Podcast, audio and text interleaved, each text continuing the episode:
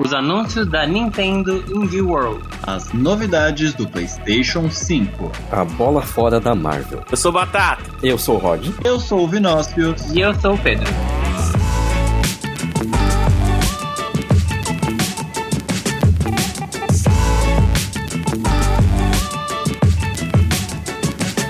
Frita News.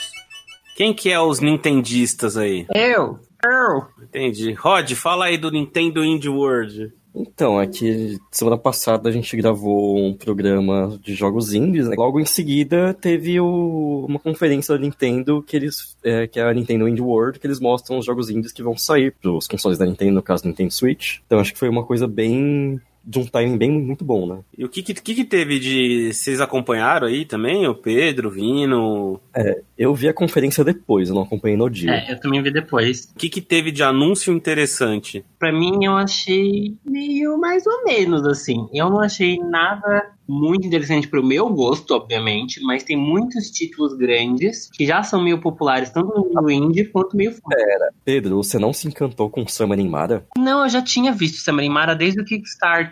Por algum motivo, não me chama atenção Summer Mara. Eu não sei porquê. Eu preciso ver mais gameplay, eu preciso dar mais uma olhada. Eu sei que ela tem todos os elementos de farming e meio Animal Crossing, mas tem algo na Mara e nos personagens que não me encantou. É muito estranho, né? Porque é super fofo, super bem desenhado, parece bem legal, mas eu não consigo chamar atenção, não sei porquê. E aí tem alguns títulos famosos. Summer Mara é um jogo que tá bem popular no mundo indie, é um tá bem super bem comentado, ele já tinha saído pro computador, pro PlayStation 4 e agora vai sair pro Switch. Outro também que tá super bem comentado é o Baldo, que é um jogo que é bem o estilo da animação do estúdio Ghibli. E é uma mistura um pouco Zelda com o estúdio Ghibli, e você vai lembrar um pouco do Nino Kuni pela, pela arte, pelos personagens fofinhos. E parece ser bem interessante para quem gosta de aventura. E o último, que eu acho que é bem grande, que as pessoas estavam falando bastante, é o Blair Witch, né? Que é o do, baseado no filme falando que dá muito medo. E eu já vi uns, umas gameplays e me caguei de medo. E se eu gostasse de jogos de terror, esse seria o jogo que eu estaria animado. Esse baldo, eu tava vendo as animações dele, lembra muito dos filmes de anime mesmo, né? Do, do estúdio lá que você falou é. agora. Eu, eu, preciso até ver se não foi o estúdio Ghibli que fez a, animação ou o estilo, porque eles já fizeram uma parceria e fizeram um jogo, um jogo, tipo uma vez, foi o Minokuni, no caso. Eles escreveram a história e fizeram os personagens. E o jogo é maravilhoso, maravilhoso. Mas tem uns pequenos traços no baldo que faz parecer que não é deles, assim, tipo, no jeito que tá o rosto, pelo menos. Eu tô vendo aqui que ele foi feito por italianos da Nepstein. Ah, então não foi. Mas eu vi que tem, tem bastante anúncio, né? Não sei se tem datas já, né? Eles, eles chegaram a anunciar alguma data de quando vai lançar isso. Vai ser no decorrer de 2020. É isso. A a maioria, alguns deram uns meses, eu acho que não muitas datas. Ó, aqui fala inverno, verão, uns falam final de março, mas nada muito muito fixo, assim. Tem um jogo que eu fiquei um pouco animado, mas acho que faz um pouco de tempo, então não sei se eu tô ainda tão animado pra ele. Eu, eu, eu muito animado. O Sky Children of Light é. é um jogo que tinha saído pra porque a Apple tá produzindo jogos agora pra plataforma deles e fica, tipo, um tempo meio que só para eles, entendeu? É exclusivo deles e de quem joga no iPhone e no tablet. Ah. São jogos super avançados. E aí, esse Sky, ele, tá, ele queria recriar um pouco do Journey, que é um jogo que explodiu no PlayStation, um jogo maravilhoso, de tipo duas. O jogo tem duas horas. Ah. Ele é uma jornada mesmo, ele é fantástico. Você sai, tipo, com outra olhar pra vida. E o Sky tava querendo recriar isso, só que em vez de uma coisa meio desértica, ele colocou mais uma coisa em ilhas flutuantes. E falaram que tava bem maravilhoso Sky. As críticas estavam elogiando. E agora que ele está sendo disponibilizado para as plataformas, né? Ele era um jogo que ele foi feito para celular, né? E aí, agora que ele tá vindo para as plataformas. É, porque ele era da. A Apple tá com esses jogos. Era esse e Ocean Horn, que são dois títulos populares da Apple. Apple Arcade, acho que eles estão chamando os jogos exclusivos deles. Mas não era exclusivo, né? Esse Children of Light, pelo que eu vi, ele tinha pra iOS como pra Android. Não, não tinha pra, pra Android, não. Tem, tô vendo aqui, ó. Sky Children of Light chegou para iOS e Android em 2019. Nossa, mas será que não tinha saído antes, então? Bom, agora tá pra todos, né? foi realmente iniciado para Apple, depois foi sendo liberado. Por isso que eu tinha comentado lá no programa de indie lá da semana passada, que eu acho que tem uma certa influência do, do celular nos indies. né? Eu acho que o aumento de jogos indies, eu acho que ele tem, ele passa um pouco pelo, pela consagração de muitos jogos no celular, assim, não sei. Mas eu acho, então, mas pelo que eu vejo, a tendência é ao contrário. Exato. Eu tinha jogo indie na, pra PC já há muito tempo. Uhum. Não foi, tipo, jogos mobiles estão em alta agora.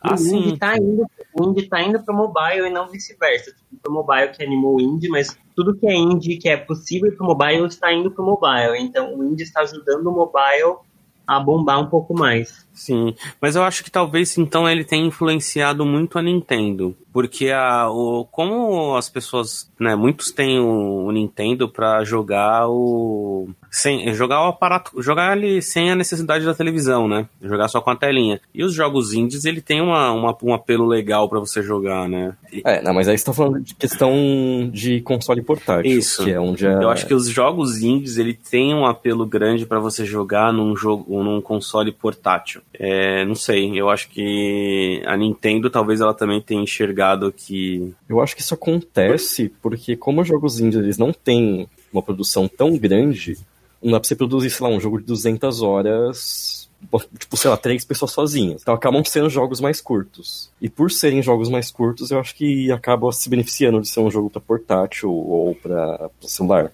Mas é. Porque imagina jogar um The Witcher no celular, tipo, Aí não, né? aí aí não, não dá, né? Mas talvez o joguinho de cartas do The Witcher aí dê, né? Eu esqueci o nome. ah, assim, Went. Ó, mas olha que louco, teve aquele Final Fantasy, né, o novo do PlayStation 5, que depois lançou uma versão menor, né? Que era a história e tal, mas era uma versão menor que acho que até sempre celular essa versão menor, que eles eram cabeçudões e parecia o Sim. gráfico do Final Fantasy VII pro PlayStation 1. Sim, saiu mesmo. Mas é mais algum título que você queira comentar, Rod? Ah, teve, teve coisas legais. Teve, por exemplo, o The Last Campfire do, da Hello Games, que é? é o estúdio que produziu The Last Campfire do, da Hello Games, que é o estúdio que produziu o, que desenvolveu o No Man's Sky. Entendi. E ele é, ele, ele é do que? Então, pelo trailer ele pareceu ser um jogo meio de, de exploração, assim, meio E puzzle também. meio puzzle, isso. Teve também um outro nesse, tipo, mais de plataforma, que foi aquele. que ele parece ser divertido, mas eu não gostei muito. Tem, tem algo na direção de, de arte dele que me incomoda, eu não sei o que é. Ah, é, eu também, Mas eu, eu também fiquei com isso, tipo, se você vê a capa, é linda, sabe? Ah, mundinho, é legal. Mas realmente tem algo que incomoda, eu não sei o que é. E tipo, os inimigos são maravilhosos também, mas nossa, gente, não sei o que que foi a vibe, eu acho. É, talvez a direção de arte não tenha sido tão boa, mas eu gostei da gameplay. O jeito que ele pula parece bem. Então, a, a gameplay parece ser divertida. O, o que eu falei, é alguma coisa na direção de arte que me incomoda. Porque em termos de gameplay parece ser um jogo bem Qual que é o bacana. nome do jogo? É, Blue Blue Fire. Fire. É, porque olhando as a capa dele assim, ele parecia um jogo bem bonito. Mas sabe por que eu acho que essa, essa Nintendo Indie World foi fraca? Tem uns, tem uns jogos que foram anunciados que parece que eles simplesmente anunciaram por falta de jogo que eles achavam interessante. Por exemplo, sem querer desmerecer os jogos, né, gente? Coitado. Mas, tipo, o Bark, o Bio Interstellar Arc Bark, que é, tipo, é super fofinho e tal. E é um space shooter, né? Que é aquele que você tem as naves vão atirando loucamente. Mas é um jogo de, de, de atirar 2D. E é um jogo que não tá mais tão popular, mais. E eles colocaram, e até que, tipo, você vê no link mesmo, é, tipo, tem uma descrição super curta. Eu não sei, parece que foi um jogo que, ah, legal, bonitinho, mas a gente realmente não tá com muitas coisas pra anunciar. É, assim, o anúncio principal foi o que eles deixaram pro final, que foi o X The Gungeon. Sim. Porque é a continuação, é tipo um jogo indie também bem popular do o Enter the Gungeon. Então, o fato disso, disso estar vindo pro Switch deixou muita gente contente. Qual que é o nome? É Exit the Gungeon. É a continuação de Enter the Gungeon. Parece ser legal também. É, vamos ver, vamos acompanhar, vamos ver quando começar a sair bastante jogos aí, vamos ver qual vai ser a reação das pessoas. Giro de notícias. Games. A Capcom liberou esta semana a demonstração gratuita de Resident Evil 3 Remake, que será lançado no mês que vem. O demo está disponível para download no Xbox, PlayStation 4 e também nos computadores por meio da Steam. De acordo com relatos de usuários, a demonstração de Resident Evil 3 Remake possui cerca de 10 minutos de duração, se você for bom realizar tudo com agilidade. Apesar de ser curta, a demo permitirá que os jogadores brinquem dentro de Raccoon City o quanto quiserem. Seriado. A produção do Senhor dos Anéis da Amazon irá fazer uma pausa de no mínimo duas semanas devido ao coronavírus. Segundo informações do Deadline, a notícia foi dada pela GSR Productions, que em nota esclareceu que não há previsão para retornar às filmagens. Senhor dos Anéis segue sem previsão de estreia e não se sabe quanto essa pausa afetará a produção, que já estava com um grupo de mais de 800 pessoas entre elenco e equipe técnica para filmagens na Nova Zelândia. Anime! O anime de Bleach vai voltar. A informação que havia vazado da revista Weekly Shonen Jump agora foi confirmada durante uma apresentação sobre os 20 anos da franquia. A produção tem estreia prevista para 2021 e adaptará o arco The Thousand Year Blood War. Escrito por Chichi Kubo, Bleach conta a história do estudante Kurosaki Ichigo. Ele é diferente dos outros alunos porque, além de seu cabelo laranja, tem a habilidade de ver fantasmas. Ao longo da história, ele se une aos Shinigami, ceifeiros da morte que têm a missão de levar as almas humanas para o mundo espiritual. A partir daí, ele se torna o Shinigami substituto e protetor da cidade de Karakura. No Japão, Bleach chegou ao fim em 2012, com a Guerra dos Mil Anos. Porém, esse último ato aconteceu apenas no mangá e não ganhou uma versão animada. Cinema! De acordo com o site da Illuminerd, a Sony está desenvolvendo o filme do anti-herói Solo e o outro do Lobo Humano. Tudo ainda não passa de um rumor, portanto, os dois filmes ainda não possuem roteiros ou cineastas envolvidos. E essa foi a primeira parte do Giro de Notícias. E as novidades do PS5 aí que a Sony anunciou essa semana? Tem gente puta, tem gente que gostou, tem gente que achou uma merda. Eles anunciaram e depois já desmentiram algumas coisas. Primeiro vai ter retrocompatibilidade, não vai ter retrocompatibilidade, depois é só com 100 jogos. Agora já saiu falando que não, são mais de 400 jogos do PS4 que vai rolar. Agora já são 4 mil jogos no PS4. Daqui a pouco nem jogo mais tem no PS4. Eles estão falando que vai rodar no PS5. Daqui a pouco não é nem o PS5, é o PS4 4.5. É. Não sei se vocês viram aí, né? Teve aí a live da Sony falando um pouco do PS5. Achei que foi só pra dar uma. Só pra falar assim, ah, não, a gente tá fazendo mesmo, porque eles não mostraram nem como vai ser o PS5, né? Eles mostraram algumas das principais configurações do jogo, do... eles mostraram as... algumas das principais configurações do console, mas deixou a desejar muita coisa que o pessoal tava pensando, né? Que ia ser mostrado, como por exemplo o design, né? Como é que vai ser esse PS5. É, eu, o que eu vi as pessoas falando é que essa apresentação ela não foi técnica o suficiente para parte, digamos assim, comercial, para quem está interessado mais na indústria, e ela não foi superficial o suficiente para. Não é bem superficial, mas ela não foi também destinada ao consumidor. Assim, ela foi técnica demais para o consumidor, mas não foi técnica suficiente para a indústria. Pelas configurações, é, quando você olha número por número, o Xbox parece que está mais forte. Mas aí você lê algumas análises e eles falam que não, que o PS5 está mais forte, mas não dá para entender, né, tipo, direito. Mas o pessoal ser muito fã da PlayStation ao ponto de, ah, não, não, não, não, calma, o PlayStation é melhor. Porque realmente parece que ele, ele é melhor em várias categorias. Então, é que eu não sei quais são as categorias que realmente faz a diferença. Porque, por exemplo, é, a velocidade de banda é, a, se eu não me engano, é a questão de internet. Acho que é isso. Posso estar falando merda. Sim. PlayStation ele tem o dobro do Xbox. É. Então, aí você tem um puta gráfico no Xbox, mas uma, uma velocidade ruim, onde é que vai estar melhor? No PS5. É. Então, só que mas como é uma coisa muito técnica que eles falaram, não foi. Eu não achei que foi muito bem feito é, vira mais uma coisa de fã contra fã do que realmente qual é o melhor, né? Porque assim, até a, o Xbox ele tá com mais memória do SSD, ele tá, a memória RAM ainda tá, tá por igual. Mas o SSD que é, é algo que deixa muito mais rápido a máquina. Mas é pouco. Xbox, pouco, mas assim, ainda é, é mais de 200 GB, entendeu? Tipo, é, é considerável, amigo.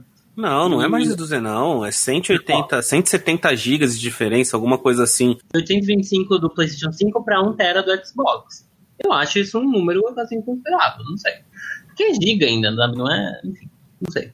Mas para mim parece ser mais considerável isso. Até a CPU é um pouco melhor. Eu acho que o Xbox vai acabar sendo para jogos um pouco mais pesados, mas talvez não para internet ou jogos online, não sei. Eu acho que talvez o que deve estar tá pegando muito na Sony é que eles estão tentando não deixar um valor alto, enquanto o Xbox vai fazer duas, três versões e foda-se você, se quer o melhor, você paga mais caro. Pode eu acho ser. que a Sony não, eu acho, eu acho que a Sony ela deve partir para ter um único modelo que vai ser um intermediário entre o mais forte do Xbox e o mais fraco do Xbox, não sei. Complicado, né? Eu gostei da, da configuração assim, porque pelo menos até que enfim, né, vão colocar é, tava na hora já de entrar o SSD, só faltava uhum. lançar com HD ainda, né?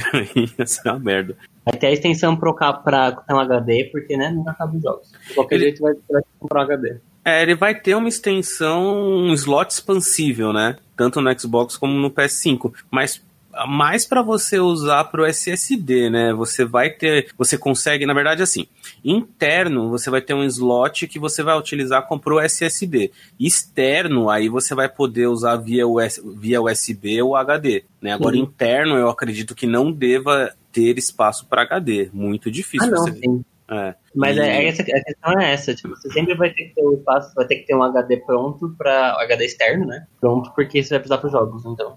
É. Então, nós não sei, vamos ver, né? Quem sabe vai tudo para nuvem também, a gente não sabe, né? Tá muito. Mas aí tem um ponto bem fraco que, para variar, a Sony sempre faz isso, que é a retrocompa... retrocompatibilidade com os games. Ela geralmente permite que uma geração e nem sempre todos os jogos tenham retrocompatibilidade. Do PS3 pro PS4, acho que não teve nenhum jogo, né? Não, acho que eles relançaram. Eles tiveram que relançar.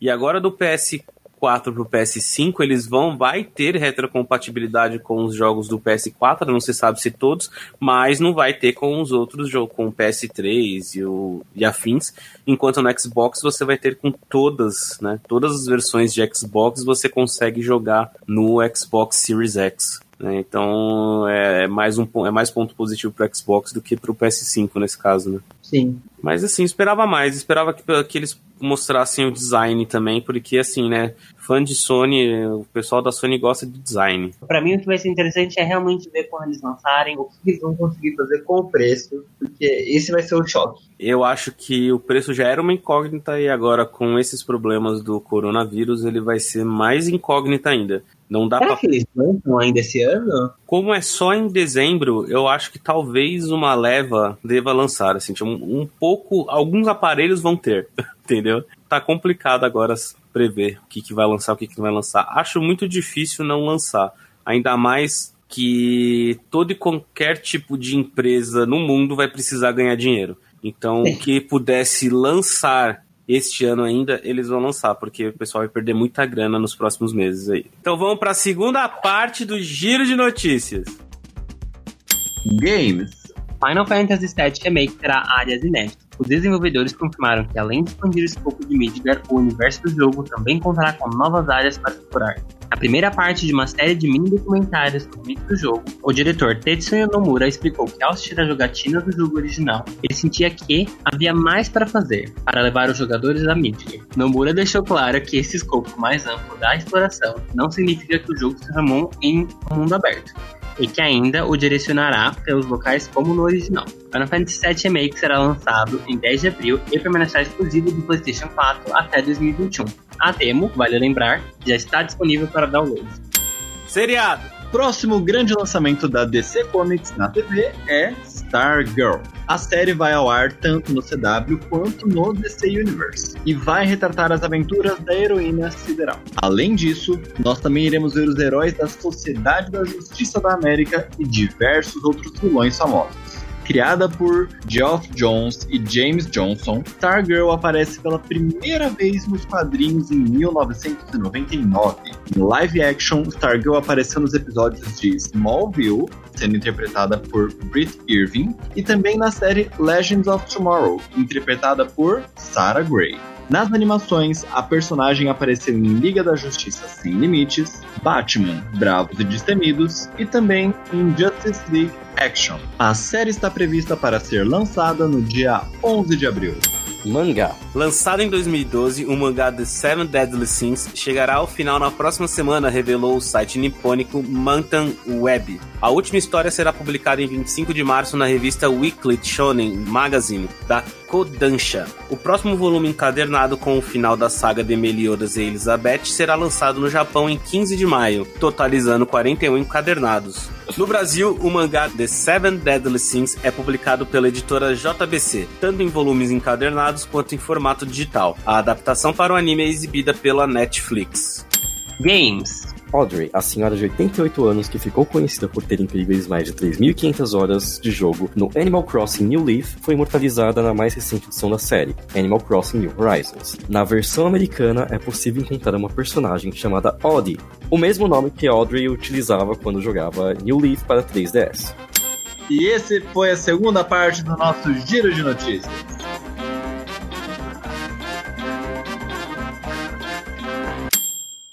Pedro! Oi! Milita! Yes! Olha a cagada da vez. A cagada fez a nova bola fora da Marvel. Como a maioria das pessoas não vê os quadrinhos da Marvel, assim, mentira, né? Muita gente vê os quadrinhos da Marvel. Mas a maioria dos brasileiros está mais atualizado nos filmes, né? Então vai demorar para as pessoas descobrirem isso que está acontecendo. Mas para os fãs de quadrinhos, eles vão ver que agora a Marvel está criando os novos personagens que, de acordo com o criador, é para representar os jovens de hoje. E é uma mega homenagem, gente. É uma homenagem assim, fenomenal.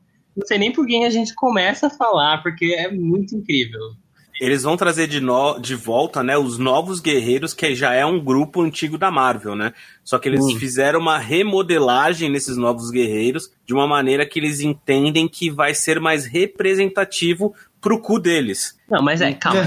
É que, é, esse- esses, novos, esses novos guerreiros vão treinar os novos novos guerreiros. Que aí, é pra eles, porque os novos guerreiros era aquela representação dos jovens da época de 90, blá blá blá. E agora esses novos novos é uma representação da nossa, dos nossos jovens atuais, pra mostrar o quanto eh, essa representação que eles acham que é uma representação, né?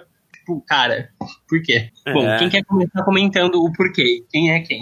Eu acho que é melhor a gente começar pelo Screen Time, porque se for pra começar da... dos outros dois, vai ser, vai ser mais, mais treta. Vai ser eterno. Porque o, o Screen Time já mostra como eles estão tão super antenados com o que os jovens estão falando, sabe? Porque é um adolescente com, os poderes da internet que gosta de memes, tipo... É, tipo, não, ele é, ele é. Eu acho que quando eu li que ele, ah, ele é um personagem viciado em memes e não desgruda, não desgruda da tela, eu fiquei tipo, ah. É bom, é, é bem o que nossos pais realmente acham que a gente só faz, né? É, é exatamente isso, porque eles não ficam longe da tela, é só os jovens. Então, é, é- é- eu vou ler uma descrição que eu achei, tá? E aí vocês me falam se foi exatamente isso. É, ele é um adolescente viciado em memes. Ele é a resposta para os adolescentes skatistas curtidores de esporte radicais dos anos 90. Screen Time era um adolescente normal, se é que isso existe, até ser exposto ao gás de internet experimental do seu avô. Com isso, ele, com isso, ele ganhou poderes de ficar permanentemente conectado à internet. Isso não é um poder, isso é uma desgraça. Vendo tudo como realidade aumentada. Imagine ele ver realidade aumentada do X-Video, maravilhoso, né?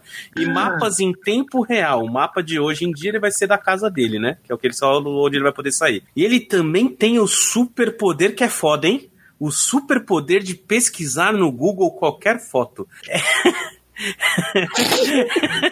Ai, ai. São tantas piadas prontas, assim. A primeira coisa é ele tentando chegar num lugar, mas acabando entrando no meio de um lugar perigoso e sendo assaltado porque o mapa estava errado. A segunda é. o olho dele batendo para cima e para baixo porque ele tá scrollando o feed de notícias. Então só parece que ele tá sendo possuído e os olhos estão rolando. É, me ganhou já no Resposta para adolescentes skatistas. Já me ganhou nessa frase. Nossa, cara. Porque nos anos 90 é uma coisa de radical, É. skate, yeah. Agora é internet mesmo. Agora Nossa. ninguém mais gosta de skate. Odiamos skate, amamos meme. É só isso que a gente gosta agora. Qual outro super-herói que teve? Mais alguma coisa desse maravilhoso Screen Time? É que esse é ótimo pra abertura, porque daí pior, né? Aí nós temos o B Negative, que eu não sei explicar. É, o B-Negative é, é uma coisa que ele tem os poderes do. Ai, qual que é o nome daquele? Michael Morbius. Morbius. Isso. Que eu achei ele também muito adolescente gótico, trevoso, Ed total. E que a diferença dele é que ele é obcecado pela música clássica, de acordo com eles, das épocas de, dos anos 90. Tipo, tá, ok, tudo bem. Ah, espera. Dos anos 90. O, que clássicos icônicos nós temos de dos anos 90? Gente, e pra, e é mais que representa o estilo dele, né? Tipo, Pois é. ah, meu, é tipo, eles vão criando umas caixinhas novas, assim, tão bizarro. Ah, é muito louco isso. Uhum. O B-Negative é a trevosa da Marvel, então. A trevosa que ama as Spice Girls. E agora. É, nossa senhora. É de fuder.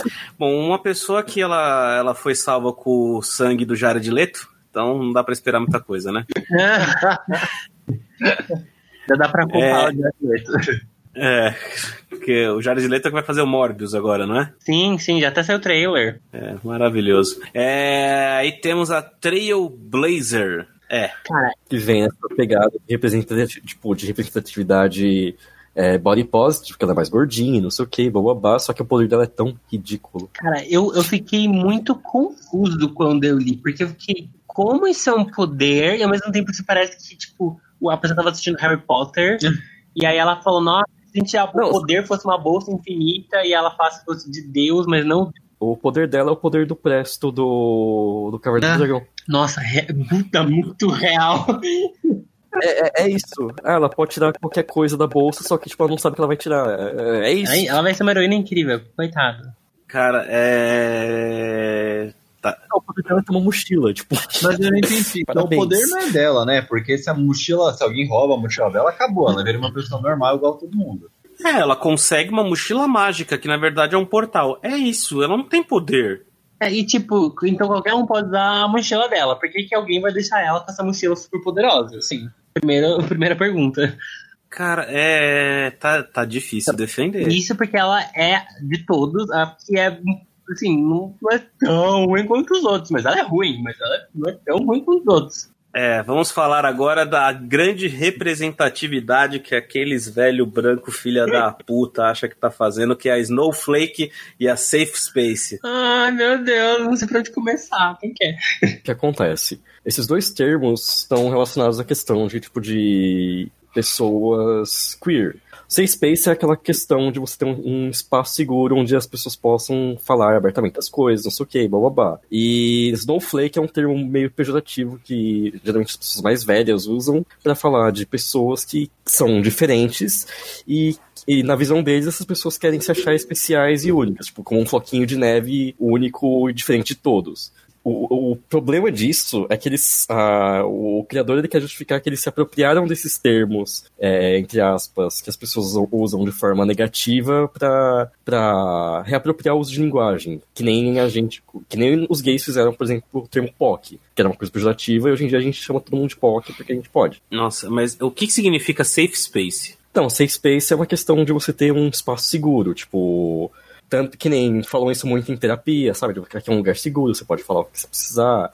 é, mas também usam para questões de minorias. É, você tem um fórum, por exemplo, um fórum onde pessoas trans são bem-vindas, é tipo é um lugar seguro para elas, você não vai ser discriminado por isso. Entendi. Mas vamos lá. O que é uma pessoa não binária, pra quem não conhece? Tá, um não binário é meio ruim a gente falar isso sem, sem ter muita convivência, a gente só fala porque a gente sabe dos outros, né? Que a gente tem convívio com algumas pessoas não binárias, que são pessoas que elas não se identificam dentro do espectro de gênero binário, masculino ou feminino. É, essas pessoas, não binário é um termo muito amplo que envolve desde a pessoa se sentir que ela, que ela tem mais de um gênero, ou que ela não se identifica com nenhum dos gêneros, ou que ela se identifica com uma, uma- um terceiro gênero é algo bem amplo, mas basicamente a raiz de tudo é não está no masculino Não está ou feminino. É, não é, É, ela não, não é, é- não é um ou outro. É alguma coisa É, não- mais ampla. Não é como o fluido que ele. Não, é fluido Ele- também está. Tipo, é que tá. É que o fluido ele meio que reconhece o gênero masculino e o feminino e ele meio que transita por esses Então, gêneros. mas né? é O que- binário, pelo que eu entendo, ele não, né? Ele não reconhece nenhum dos dois gêneros. Não, o binário. É que tá, o, binário, o binarismo de gênero é: existe dois gêneros, masculino Aham. e feminino.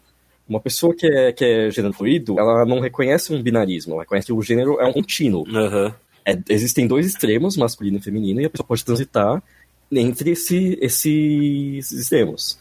Mas aí não é uma questão de binária de 0 e 1, um, é, um, é um, uma variação.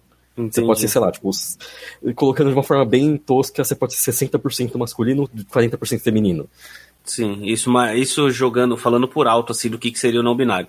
É. Tá, mas então, o que, que tem a ver o não binário da Marvel com o azul e o rosa? Porque eu não entendi como é que eles podem definir até a cor que, de, não tem nada, eu não consigo é, entender o porquê que o azul e o rosa desses personagens, porque claramente, quando você pega no, no heterossexualismo, no heteronormativo, o que for, o rosa é da mulher, o azul é, é do homem, é assim que funciona. Né? O rosa sempre vai ser taxado de feminino, sabe? E aí quando você define um gênero não binário, você coloca lá, aí você acha que você tá arrasando, né? Aqui, ó, essa personagem aqui que tem um corpo feminino, eu é. vou colocar azul. E esse aqui que tem um corpo masculino, eu vou colocar rosa. Lacrei. Lacrei. Funcionou. É. É tipo, você tá no colegial e fala uma puta propaganda assim, uau, pode ser o que você quiser, e faz isso, sabe? Incrível. e fora que as cores da bandeira do, dos não binários é tipo, ela é amarela, branca e roxa, se não me engano. Hum, é, exatamente. Eles poderiam ter usado esse esquema de cores pros dois personagens pra ficar uma coisa. Mas não, eles tipo, ah, vamos usar personagens não binários e vamos usar as cores tradicionais do binarismo de gênero, que é tipo rosa e azul. E mostrar... É muito. Não, e é assim, pra mostrar que são não binários, eles vão estar com as cores que são, tipo, invertidas, entendeu? Porque a menina vai usar azul e o cara vai usar o rosa, entendeu? Você, tipo, incrível, mano. Tipo, não, cala a boca. Não, quem, cri... quem decidiu trazer de volta uh, e criar um novo grupo claramente não sabe o que significa não binariedade todas as pessoas não binárias que eu vi, assim, essa notícia ela chegou em mim pelo Twitter porque eu vi muita gente não binária reclamando. Assim, eu vi gente refazendo o design dos personagens para ficar uma coisa mais representatividade, representativa, trocando as cores só para mostrar, tipo, olha como funcionaria com as cores da bandeira. Tipo, ninguém ficou feliz com isso. As pessoas não binárias não se sentiram representadas. E eles vão muito, e eles vão muito além, né? Tipo, no sentido de, tipo, eles são irmãos gêmeos, e aí, e aí eles estão numa pose super romântica lá na capa, na primeira capa que foi mostrado, que eles vão se abraçando. Até que, tipo, quando você vê de cara, você já não entende o que tá acontecendo. E aí, os poderes deles, mano, é outra nada a ver, que tem a ver com os nomes. Então, tipo, até o conceito que eles falam que, ah, eles tentaram pegar o nome pra reapropriar, mas aí os poderes deles têm a ver com o nome que escolheram e os nomes mano, tipo, os poderes super idiotas, e você fica tipo, não, gente, o que eles estão fazendo? É tudo muito errado. É, assim, eles são 100% errados, esses personagens. E eu fico, por que, que a Marvel não chamou alguém mais jovem para produzir esses personagens? Ou alguém que tenha estudado, sabe? Não é muito difícil. Foi um jovem de 50 anos que fez isso aí. E não, hum. não, tem, não tem sentido nenhum, cara. É, é bem triste. É engraçado que as pessoas às vezes elas, elas acham que, ela, que elas estão lacrando, né? E elas não estão, né? Elas estão passando vergonha, na verdade. Né? Essa é a tentativa muito hardcore deles de fazer parte dessa ideia. Eles querem se sentir, incluir as pessoas. Falar, olha, a gente tá vendendo coisas para vocês, tá? Podem comprar coisas da Marvel que agora tem inclusão. Mas eu acho que exatamente esse ponto de vender. Porque se a pessoa estivesse realmente preocupada de eu quero fazer um produto para propagar representatividade, para que as pessoas se sintam incluídas, o mínimo que você faz é chamar alguém que entende do assunto para explicar sobre, ou você vai e deixa a pessoa responsável por isso. Se você não está muito afim, você só quer ganhar dinheiro e aumentar o seu público, aí você faz qualquer coisa, que é o que parece que foi feito aqui, e, e passa adiante. Então, parece muito que foi uma tentativa de conseguir pink money e que não deu muito certo. Mas é isso, né? Vamos, vamos ver. Isso se não, não cancelarem logo, logo isso aí. É, porque vai ser bem criticado, viu? Já está sendo. Ah, tá. É, é isso. Quem quer dar mais algum recado? Quem quer falar mais alguma coisa? Alguém quer se despedir? Ah, é um recado importante para as pessoas ficarem em casa. É, fiquem em casa e reclamem da Marvel. E assistam, ou, ouçam o podcast. E assistam o filme da Harley Quinn. Semana que vem teremos um novo Litas Geek. E quem ainda não escutou o programa de ontem, escute, que é um programa bem legal onde a gente fala sobre coisas necessárias ou não de itens de cozinha. Então, se você quer saber se é necessário ter um cozedor de ovo, você escuta o programa de, de ontem que você vai saber. Beleza. Fechou. Fechou. Fechou. Beijo. Beijo. Beijo. Tchau. Tchau. Tchau. Tchau. Tchau.